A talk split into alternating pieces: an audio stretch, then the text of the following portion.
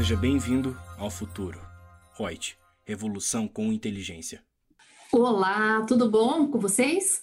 Vamos a mais uma live?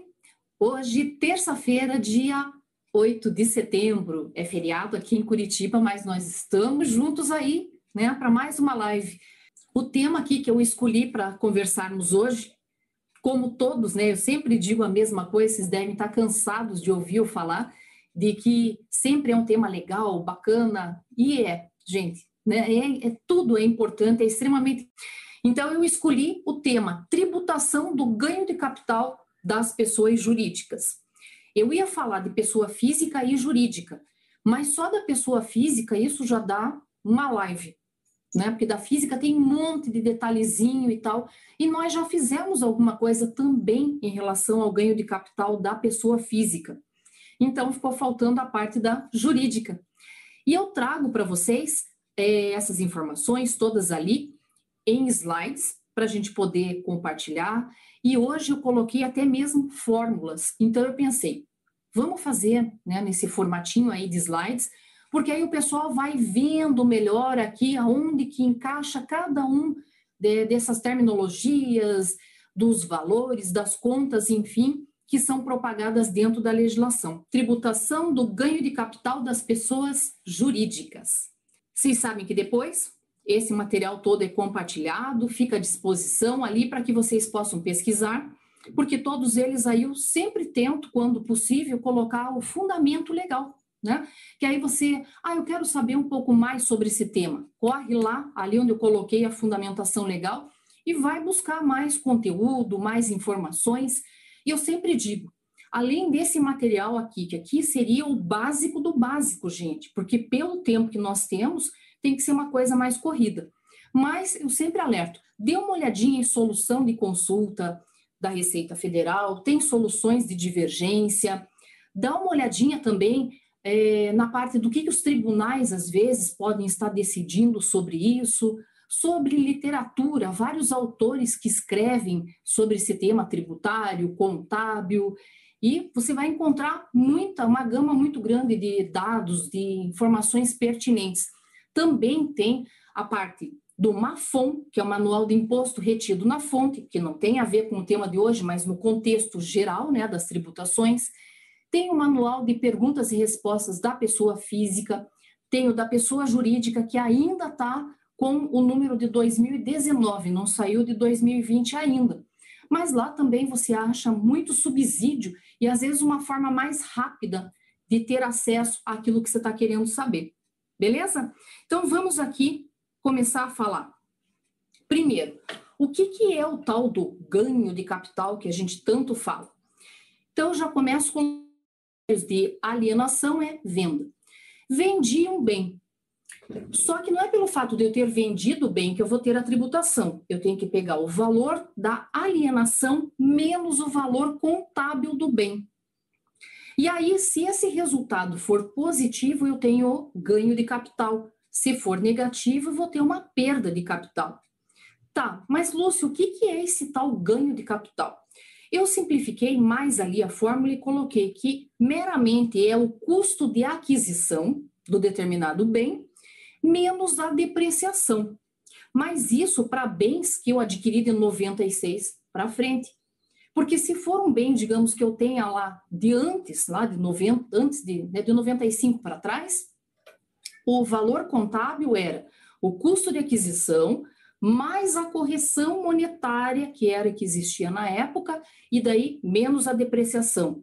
Depreciação, amortização ou exaustão. Eu coloquei ali a depreciação que é o mais comum porque a gente vai tratar especificamente aqui do imobilizado. Mas tem mais umas coisinhas que nós vamos falar aqui. Então, essa é a regra geral. Tive ali o, entre aspas, lucro nessa operação da minha venda menos o valor que está registrado na minha contabilidade. É positivo? Ganho de capital. E aí, como é que tributa esse ganho de capital? Depende do regime tributário que eu estou. Então, por exemplo, vamos começar aqui com o Simples Nacional. A base legal, coloquei ali para vocês, que é a Lei 13.259 de 2016. A partir de 1 de janeiro de 2017 para frente, mudou. Até 31 de dezembro de 2016, apurava-se aplicando uma, só tinha uma alíquota única. Então, eu pegava o valor da venda menos o valor contábil, e o resultado, se fosse positivo, eu aplicava 15%. Era uma tributação à parte, exclusiva, lá na fonte, recolhia até o último dia útil do mês seguinte da ocorrência desse fato gerador. Não era adicionada essa tributação no Simples Nacional, nem para o cálculo mensal, e também não fazia parte do cômputo da, da somatória da receita. Bom, a partir de 1 de janeiro de 2017 para frente, eu já tenho uma escala, é uma tabelinha, não é mais uma única alíquota dos 15%, mudou nesse critério. Então, já vamos chegar ali nessa tabelinha. Qual que seria, então, a base de cálculo para tributação dentro do regime do Simples Nacional? Então, o ganho apurado na forma do Simples Nacional consiste na diferença positiva entre o valor da alienação desses bens e os respectivos custos de aquisição, diminuídos de depreciação, amortização ou exaustão acumulados, ainda que a empresa não Lúcia, me fale uma coisa. Mas depreciação, amortização e exaustão são despesas. São despesas. No Simples Nacional, eu não levo em consideração despesas, certo? Para o cálculo do tributo? Não, não leva. Então, por que, que eu tenho que usar a depreciação, amortização e exaustão? Porque a lei do Simples Nacional, né, ela traz essa obrigatoriedade. Ela diz, independentemente se você está fazendo a tua contabilidade regular, completa ou não, se você não tiver, para o cálculo do ganho de capital, nem que você tenha uma planilha à parte demonstrando ali que o bem está totalmente depreciado ou não. Então, tem que levar em consideração, sim, para o cálculo do Simples Nacional. E isso faz o quê? Com que o valor do teu bem diminua e, com isso, aumente o ganho de capital e tenha uma tributação maior, né? Claro. Então, conforme a definição de resolução do Conselho do Comitê Gestor do Simples Nacional, número 140 de 2018, artigo 2 parágrafo 5 e 6 não compõe a receita bruta a venda do ativo imobilizado, assim considerados os ativos tangíveis, ou seja, aqueles palpáveis que eu consigo pegar, os corpóreos, meu imobilizado. Ele diz primeiro, e isso aqui é super importante, gente, preste atenção, ele diz que sejam disponibilizados para uso na produção ou fornecimento de bens ou serviços, ou para locação para outros, para investimento ou para fins administrativos. Ótimo. Então, está lá no teu imobilizado. Está sendo utilizado na manutenção da atividade. Ok. Mas é a letra B que é fundamental. Olha o que, que diz cuja desincorporação ocorra a partir do 13º mês contado da respectiva entrada.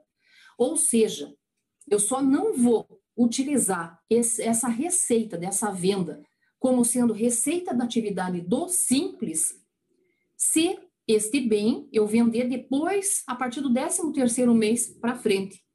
Se eu comprei o bem e vendi antes desse prazo, aí eu tenho que ofertar a tributação como sendo uma receita do Simples Nacional.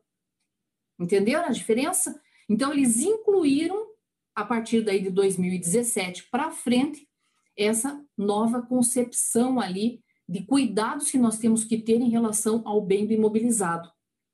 Comprar e vender tem que passar de 12 meses. A partir do 13º mês para frente, aí é classificado especificamente como ganho de capital e é tributado à parte. Se for antes, eu tributo como simples nacional. Vai lá na tabela, dentro do anexo pertinente da atividade do simples e tem que incluir essa receita.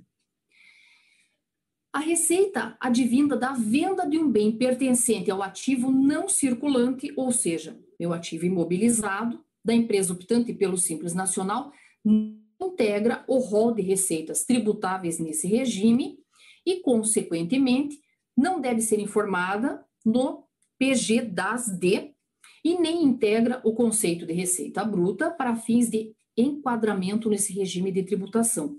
Isto se, eu falei, vender após né, o 12 mês para frente. 13 terceiro mês para frente que eu venda, aí entra nessa conceituação aqui. Do contrário, soma-se a receita da atividade. Agora, lembra que eu falei que era uma alíquota única de 15% e que daí isso tudo sofreu uma alteração e a partir de 2017 mudou? Então nós temos assim: se o meu ganho de capital no Simples Nacional for até 5 milhões, a minha alíquota é 15%. Acima dos 15 milhões até 10 milhões, a minha alíquota passa para 17,5%.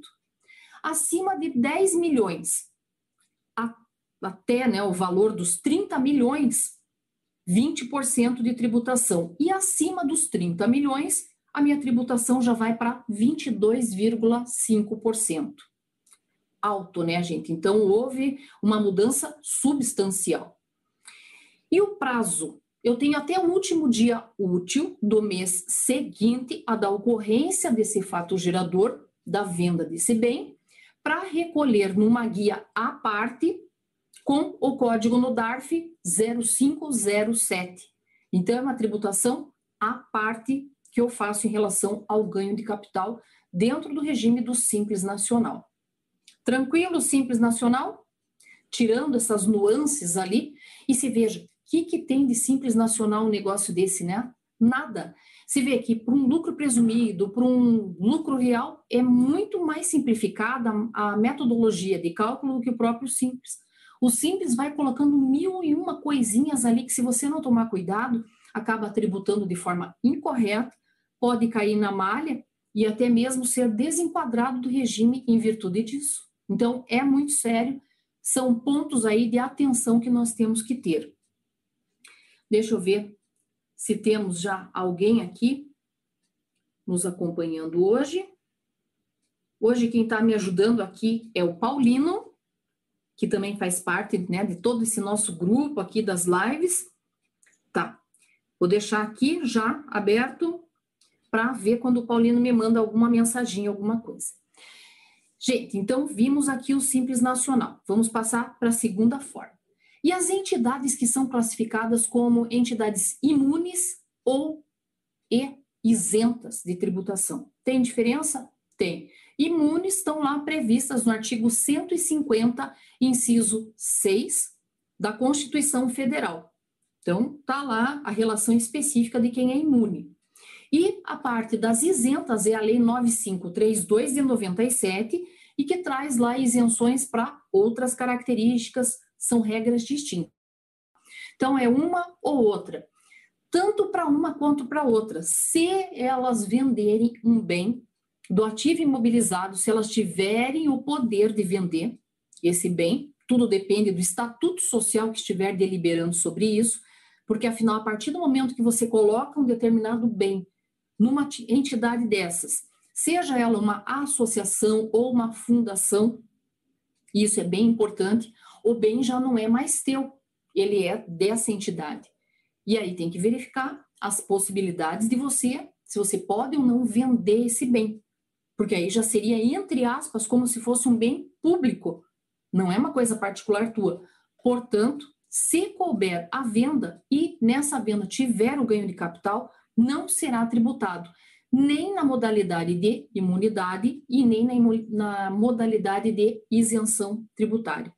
Então, não tem tributo. Está ali a base legal que eu coloco para vocês, artigo 179 a 184 do nosso regulamento do imposto de renda. Tá? Ele que vem estabelecendo todo esse regramento próprio para a gente, consolidando né, as regras, as leis que estavam esparsas. E o lucro presumido, também, que é outra forma que nós temos ali para tributação. No lucro presumido, o ganho de capital é, apurado nessa alienação dos bens do ativo não circulante, leia-se ativo imobilizado ou intangível, né, que nós teríamos, ele tem que ser adicionado ao lucro presumido, ou mesmo no lucro arbitrado, se for o caso de cada trimestre. Está lá a fundamentação legal, que é o regulamento do imposto de renda de 2018, artigos 595 e 609 que estabelecem isso. Lúcia, não entendi.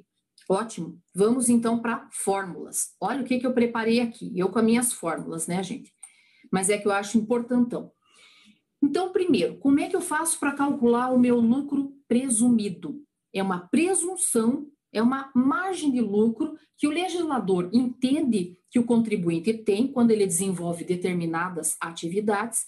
Então, por exemplo, eu coloquei ali 1,6% se eu estou no lucro presumido e vendo combustível para o consumidor final. Beleza. E a minha margem de lucro é peguei o valor da venda, multiplico por 1,6%. Cheguei numa base, tá? O comércio, a indústria, a parte de serviço de transporte de cargas, serviços que são ligados, serviços é, em geral, que seria, por exemplo, serviço hospitalar. Nesse serviço hospitalar é aquele que siga as regras da Anvisa e que seja sociedade empresária.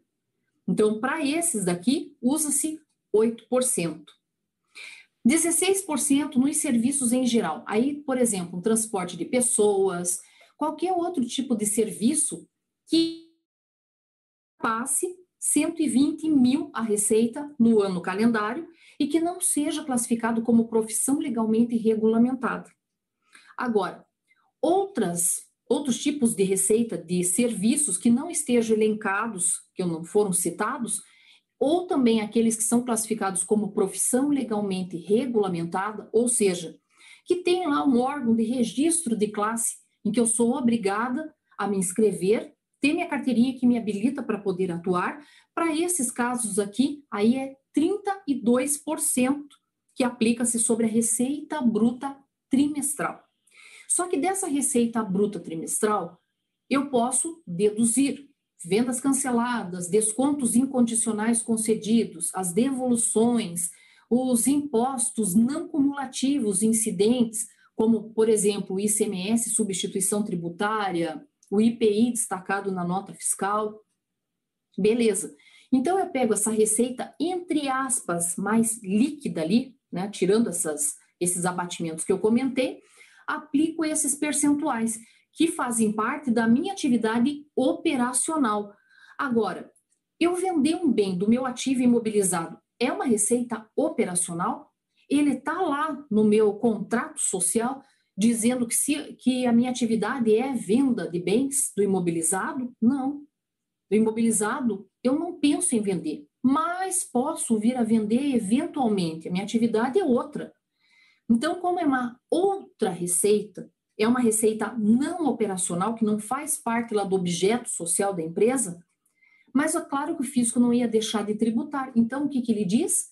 Essas outras receitas que você tem que não fazem parte do teu rol da atividade do dia a dia, tem que ser somados e ofertados à tributação. Então, eu coloquei aqui, ó, para vocês, acréscimos à base de cálculo. É aqui que eu vou ter que somar o ganho de capital, tá? E aí, vou pegar então a receita sobre a qual eu apliquei os percentuais para achar uma base de cálculo primeira, que é em cima da minha atividade operacional, somo com essas outras receitas, entre elas o ganho de capital. Sobre esse valor total, essa somatória, eu aplico a alíquota do imposto de renda, que é de 15%, chego no meu IRPJ. Mas eu tenho que lembrar que no lucro presumido trimestral, eu ainda tenho uma adicional de imposto de renda de 10% sobre a parcela que exceder 60 mil no trimestre. Então, quer dizer, muitas vezes pode ser que só pela receita da minha atividade em si, talvez eu não tivesse adicional. Mas como eu tive essa receita eventual do ganho de capital, pode ser que somando os dois, ultrapasse esses 60 mil no trimestre e enseje a incidência ali dos 10% de adicional do imposto de renda. Então, pode ter, pode não, vai ter o imposto de renda e pode ter o adicional do imposto de renda. Mas só não. No lucro presumido, eu também tenho que calcular aí sobre o ganho de capital a contribuição social sobre o lucro líquido. Então, eu também fiz uma fórmula ali. No lucro presumido, a contribuição social, eu só tenho dois percentuais para determinar a base de cálculo da minha atividade operacional.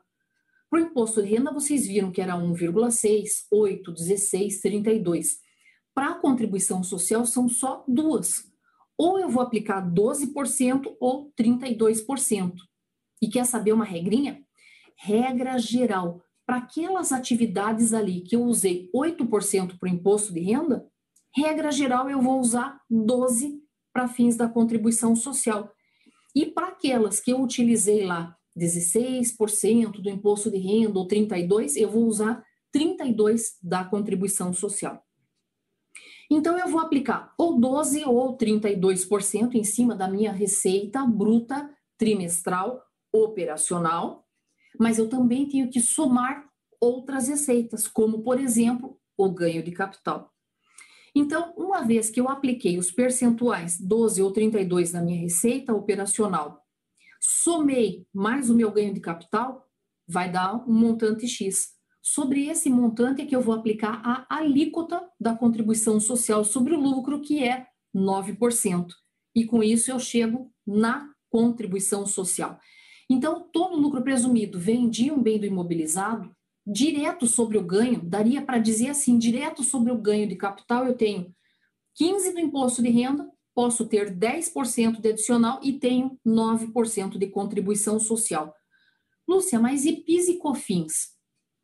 Não há a incidência de PIS e COFINS na alienação de bens do ativo não do ativo não circulante imobilizado. Então não há incidência de PIS e COFINS nessa operação. Beleza? Compreenderam esse? Vamos para outro regime tributário.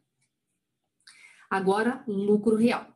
Lucro real, nós temos o lucro real com apuração anual, com pagamentos mensais pela estimativa, mas nós podemos também ter a apuração trimestral com pagamentos trimestrais, que é o lucro real trimestral. Tá. Ai, ó, já temos até uma perguntinha aqui, antes de eu falar aqui no lucro real estimado. Essa tributação do ganho de capital tem alguma coisa tratando disso na proposta da reforma tributária? Eu não, é, eu por tudo que eu li ali da reforma, eu não vi nada de alteração em relação a isso aqui, tá? A princípio, se não mexer em nada, se a proposta, se for realmente essa do governo, que não mexe em nada em absoluto aqui essa parte do ganho de capital, tá? Então, por enquanto, é isso é que a gente não sabe ainda qual delas, né, qual das propostas ali de reforma é que realmente vão ser aprovadas, ou se vai ser um mix disso tudo, né, de todas essas propostas que tem, tá? Mas se for na do governo, não mexe em nada não, fica tudo tranquilo, como tá. Então vamos aqui, nosso lucro real estimado.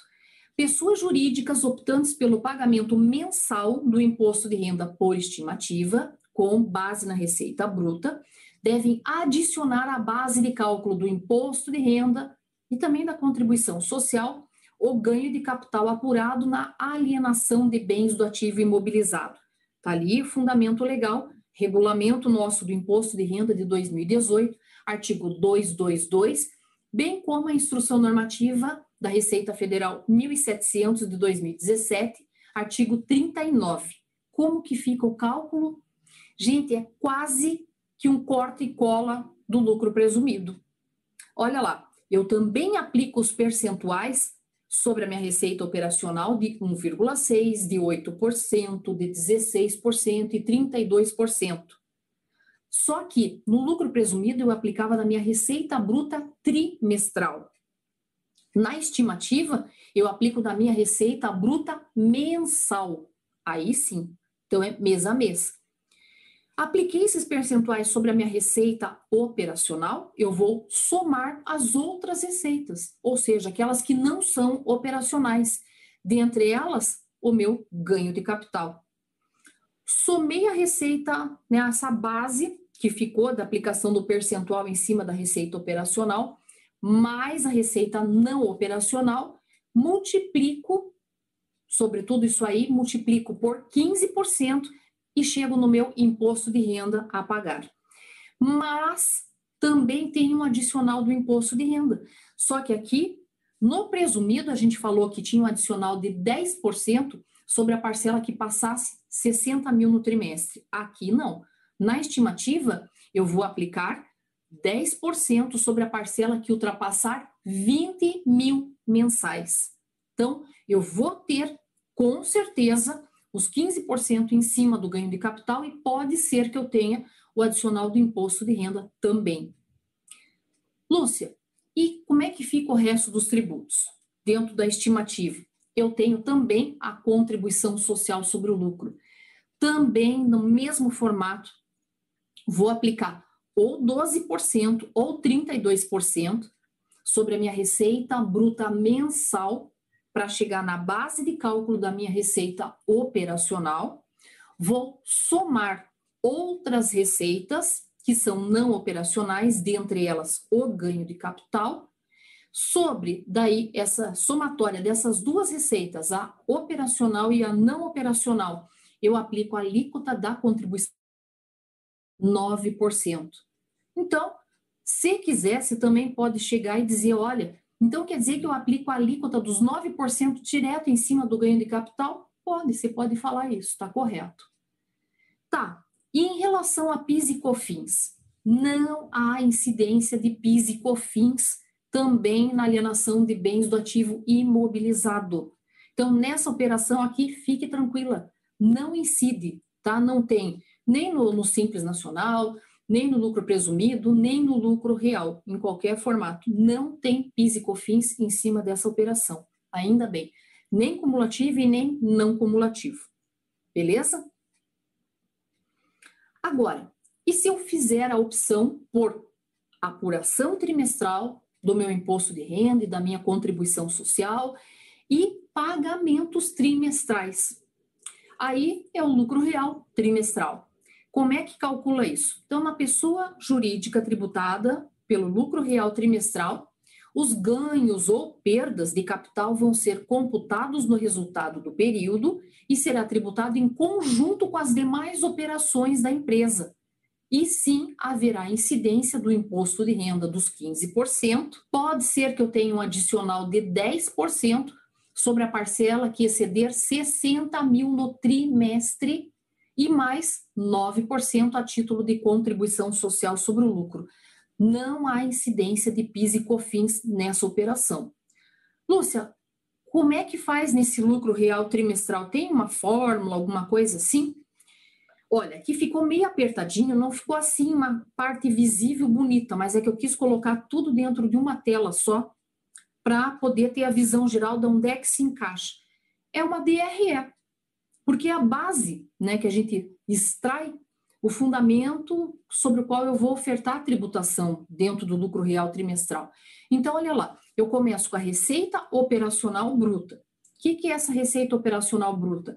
É a receita que eu tenho na venda das minhas mercadorias, dos produtos ou da minha prestação de serviços. Daí eu tenho a dedução dessa receita bruta, que são as devoluções das vendas, os abatimentos, os tributos incidentes sobre as vendas, o desconto incondicional concedido, ele entra ali. Aí, com isso, eu chego na minha receita operacional líquida. Mas eu tenho que diminuir o custo da mercadoria, do produto vendido ou do serviço prestado. Aí, com isso, chego no resultado operacional bruto. Vou diminuir as minhas despesas operacionais, que seriam as despesas com vendas, as despesas administrativas, as despesas despesas, né, ou re, é, receitas, é, é receita menos despesa. Vai ser o resultado das minhas resultado das operações financeiras líquidas, enfim. Chego aí na parte de outras receitas e outras despesas, que são aquelas que não fazem parte da minha atividade. E aí entraria ali como exemplo Claro que essa DRE pode ser muito mais aberta, com muito mais informações, mas aqui o estrito que eu coloquei. Então, eu coloquei ali o resultado de uma equivalência patrimonial e já logo abaixo coloquei até em negrito e coloquei a flechinha para destacar onde é que entra o ganho de capital ali, ó. Venda de bens e direitos do ativo não circulante. Bens porque vão no imobilizado, e direitos, porque vão no intangível. Então, ele entra aqui. Menos o custo da venda desses bens e direitos do ativo não circulante. Porque eu posso vender, por exemplo, um bem para o Paulino, que está lá no meu imobilizado, e eu vou arcar, digamos, com o frete para poder entregar lá na empresa dele. Então, abato esse valor aqui. Chego no resultado operacional antes do imposto de renda e da contribuição social. Aplico ali a provisão dos 15% para o imposto de renda e de 9% para a contribuição so social. Chego no lucro líquido antes das participações. E aí eu faço essa participação, que seria debêntures, a parte que eu estou pagando para os empregados, as participações de administradores, das partes beneficiárias, dos fundos de assistência de previdência para os empregados, e com isso chego lá no meu resultado líquido do exercício, que vai dar ou um lucro ou um prejuízo. Então, basicamente, esse meu resultado líquido que eu tenho aqui, praticamente é que ele vai ser aquele meu lucro líquido, apurado na contabilidade, e que sobre ele é que eu vou fazer os ajustes para chegar no meu lucro real. Mas é basicamente ali onde eu destaquei, onde entra essa parte do ganho de capital, que vocês têm que preencher para poder chegar e ofertar isso à tributação. Por isso que diz ali, vamos voltar, que diz que ele é adicionado, tributado em conjunto com as outras operações realizadas pela pessoa jurídica do lucro real trimestral. Está ali a operação. Certinho? Aí eu trouxe também uma coisa que eu acho importante, que é uma exceção existente dentro do lucro real. Olha lá, eu puxando sardinha de novo para o lucro real. Mas, gente, que você lendo, estudando a legislação do lucro real, vai caindo por terra todo aquele negócio de tanta dificuldade que a gente achava que tinha, sabe? Aquela muralha, aquele negócio vai caindo e você vai vendo, puxa, não é aquele bicho de sete cabeças. Olha, e não é que você vai descobrindo algumas algumas, alguns benefícios ali que podem ser usados. Então, olha que interessante. Diferimento. Nós já sabemos que dentro da parte contábil, eu sempre, para qualquer regime tributário, independe de regime tributário, se é com fins lucrativos ou não, contabilmente, eu sempre tenho que apurar minha contabilidade por regime de competência. Ok. Tributação. Para ofertar a tributação, se eu estou no Simples Nacional, eu ou competência e usar para todo o ano calendário. Se eu estou no Simples é, se eu estou no lucro presumido, eu posso optar ou por ofertar a tributação por regime de caixa ou competência, tem que ser para todo ano calendário. Se eu estou no lucro real, é competência. Mas tem exceções em que eles chamam de diferimento. Uma dessas exceções é essa aqui que eu estou falando. Vendi um bem do meu ativo imobilizado em parcelas, né, a prazo para recebimento aí, no decorrer do ano. Ultrapassou ali de um ano calendário. O que, que eles dizem? Que cabe um diferimento. Eu tenho apenas que controlar na parte B do valor e à medida que eu vá recebendo da pessoa para qual eu vendi esse meu bem do imobilizado, eu vou ofertando a tributação é como se fosse um regime de caixa, mas eles não chamam de caixa, eles chamam de diferimento. Então, veja o que, que estabelece a legislação, tá? Falei com as minhas palavras, agora vamos para a parte técnica. Nas vendas de bens do ativo não circulante, classificados como investimentos, imobilizado ou intangível, para recebimento no preço, no todo ou em parte, após o término do exercício social seguinte ao da contratação, o contribuinte poderá, para efeito de determinar o lucro real, reconhecer o lucro na proporção da parcela do preço recebido a cada período de apuração. Está ali, é o Decreto-Lei 1598, lá de 77, com a redação dada pela Lei 12.973 de 2014. E isso permanece, está em vigor. Então, eu posso sim ir ofertando à medida em que eu receba, eu vou ofertando a tributação. O que é muito justo, muito correto. Como é que eu vou estar pagando tributo em cima de uma coisa que eu nem recebi ainda? Não é imposto sobre renda? Qual foi a renda que eu tive? Eu vendi, mas eu não recebi ainda. Né? O fisco está recebendo antes que, que eu, né? antes de mim. Mas aqui nessa situação é uma exceção. Então, faz jus a essa exceção porque está previsto na lei. Agora, uma coisa que na época, trabalhando na consultoria, as pessoas me perguntavam, Lúcia, eu ouvi falar no tal do diferimento, mas eu estou no lucro presumido. No presumido cabe diferimento, né? A resposta é não. No presumido, eu posso ofertar a tributação pelo regime de caixa, vírgula, porém, somente a minha receita operacional.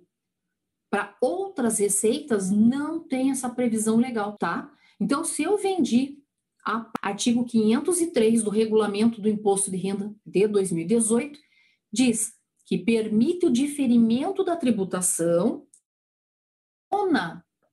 para o lucro real a possibilidade de reconhecer o lucro na proporção da parcela recebida, não se referindo ao lucro presumido.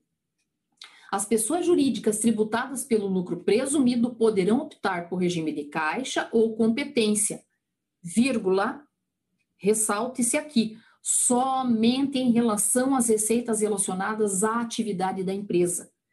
Como essa venda do imobilizado é uma coisa que uma vez na vida, outra na morte, não vai ficar vendendo, vendendo, vendendo bens do imobilizado, não faz parte da atividade operacional, não está lá no contrato social no objeto social que ele foi criado para ficar vendendo bem do imobilizado, portanto, vai ter que pagar tributo. Está ali a fundamentação legal, artigo 503 do regulamento do imposto de renda e também a instrução normativa 1700 de 2017, artigo 39, parágrafo 14 e o artigo 223. Tá? Então, tem que pagar. Ah, me lembrei de uma coisa também não tinha colocado no slide porque é altamente polêmico, mas eu acho fundamental a gente falar. No lucro presumido, primeiro, contabilmente, eu sou obrigado a fazer a depreciação? Resposta: sim, está dentro das normas contábeis. Agora, tributariamente, eu tenho que fazer a depreciação? Tá, vamos falar agora. Depende. Depende do quê? Do regime tributário.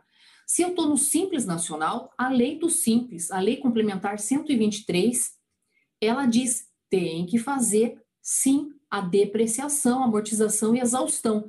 Independentemente se você faz jus ou não dessa despesa, tem que considerar. Ótimo. No lucro real, tributariamente, a gente está falando agora, no lucro real ele diz que é opcional considerar a depreciação. Por quê?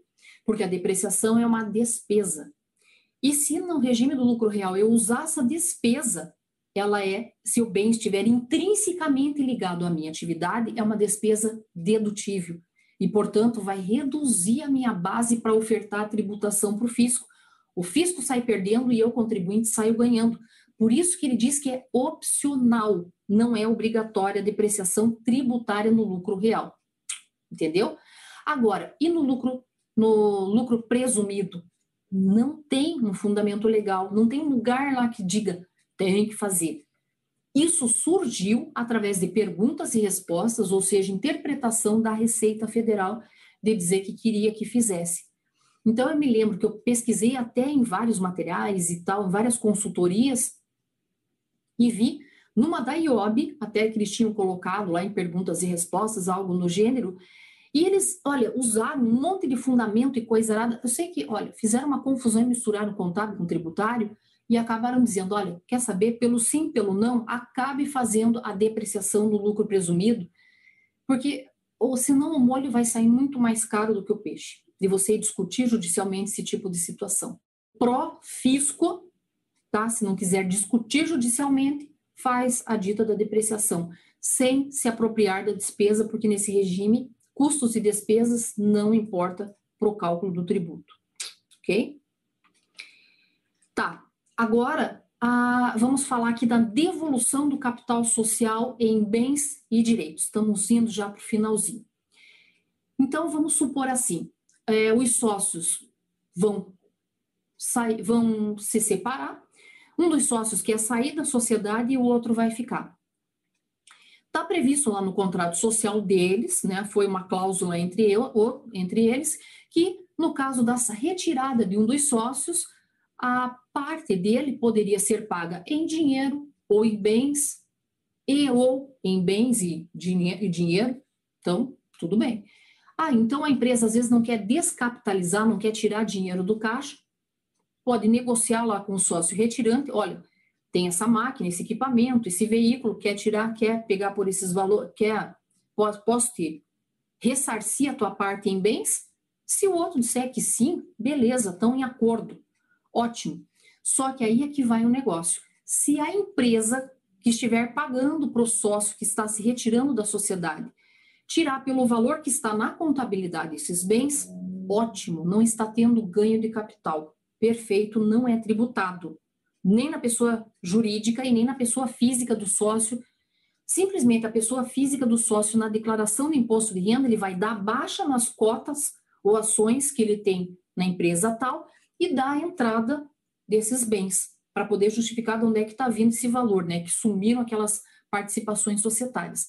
Agora, se a empresa fizer por um valor de mercado e esse valor de mercado for superior ao valor que está na contabilidade, significa que a empresa está valorizando, está dizendo que vale mais do que aquilo que está na contabilidade. Portanto, esse valor é chamado de ganho de capital. E, portanto, quem vai arcar com esse ganho de capital é a empresa. Ela que vai pagar o imposto de renda, pode ser que tenha um adicional e vai ter a contribuição social. Então, é isso que está aqui nesse texto. Veja comigo aqui. Os bens e direitos do ativo da pessoa jurídica que forem entregues ao titular ou a sócio ou acionista a título de devolução da sua participação no capital social poderão ser avaliados pelo valor contábil ou de mercado, observando-se o seguinte: primeiro, no caso de a devolução realizar-se pelo valor de mercado, a diferença entre esse valor de mercado e o valor contábil dos bens e direitos entregues será considerado ganho de capital, que será computado nas bases de cálculo do imposto de renda e da contribuição social. Para o titular, sócio ou acionista, pessoa jurídica, os bens ou direitos recebidos em devolução serão registrados pelo valor contábil da participação ou pelo valor de mercado, conforme avaliado pela pessoa jurídica que esteja devolvendo o capital. Na investidora, a diferença entre o valor de mercado dos bens ou direitos e o valor contábil da participação extinta não será computada nas bases de cálculo do IRPJ e da contribuição social, porque não são as duas partes que pagam. É aquele que está valorizando, a empresa que está dando baixa daquele bem, pagando para o sócio que está saindo, seja um sócio pessoa física ou jurídica.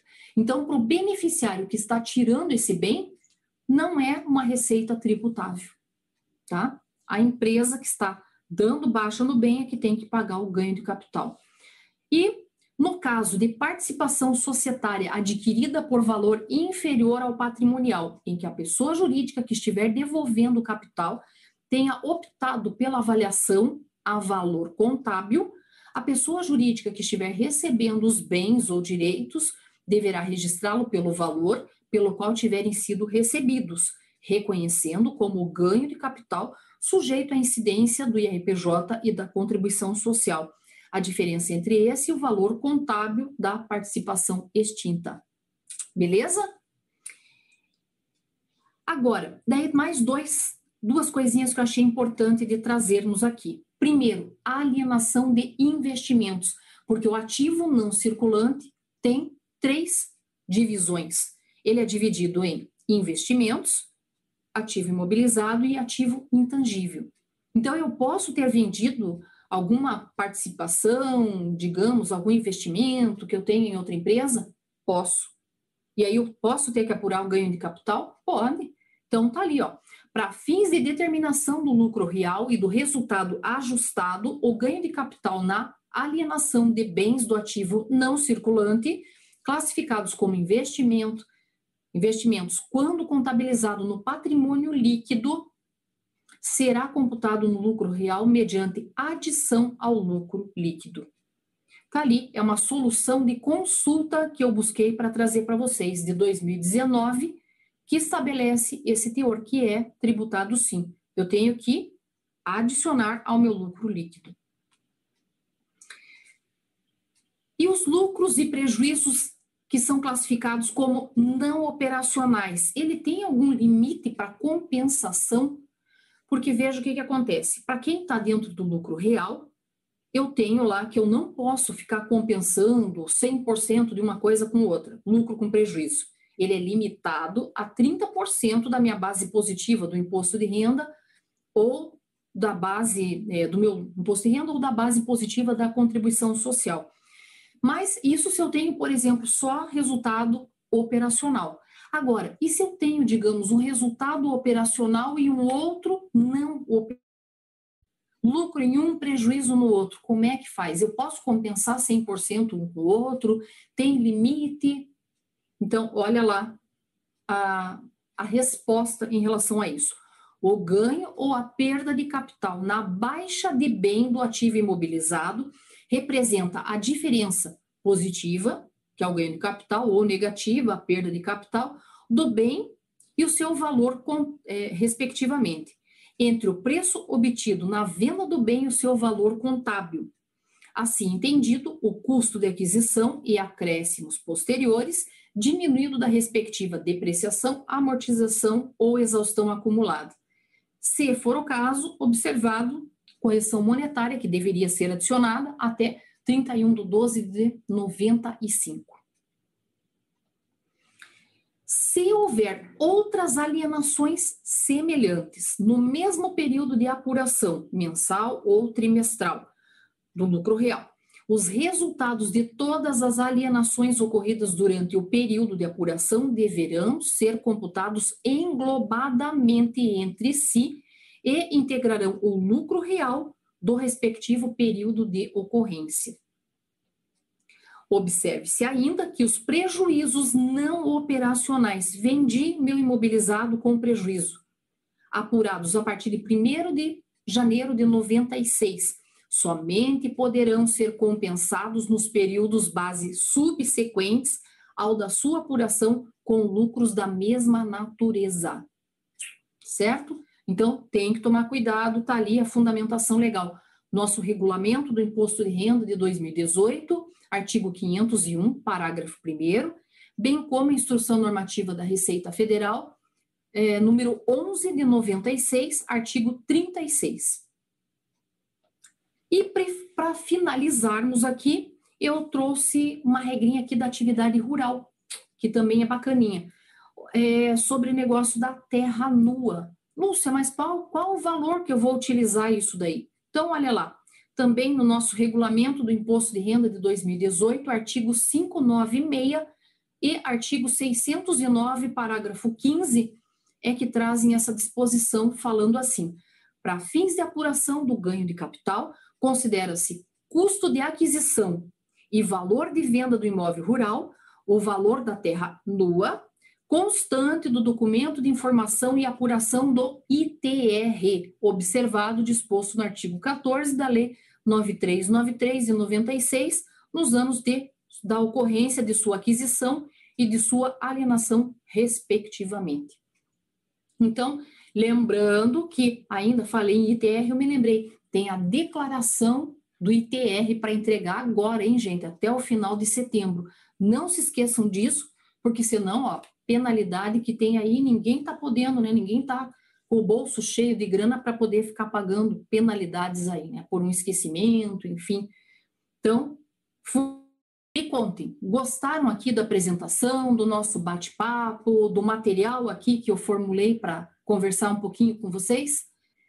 Então, a gente trabalha, às vezes, muitos anos dentro de uma área de atuação, que nem eu trabalho já 20 e poucos anos que eu trabalho com essa área tributária.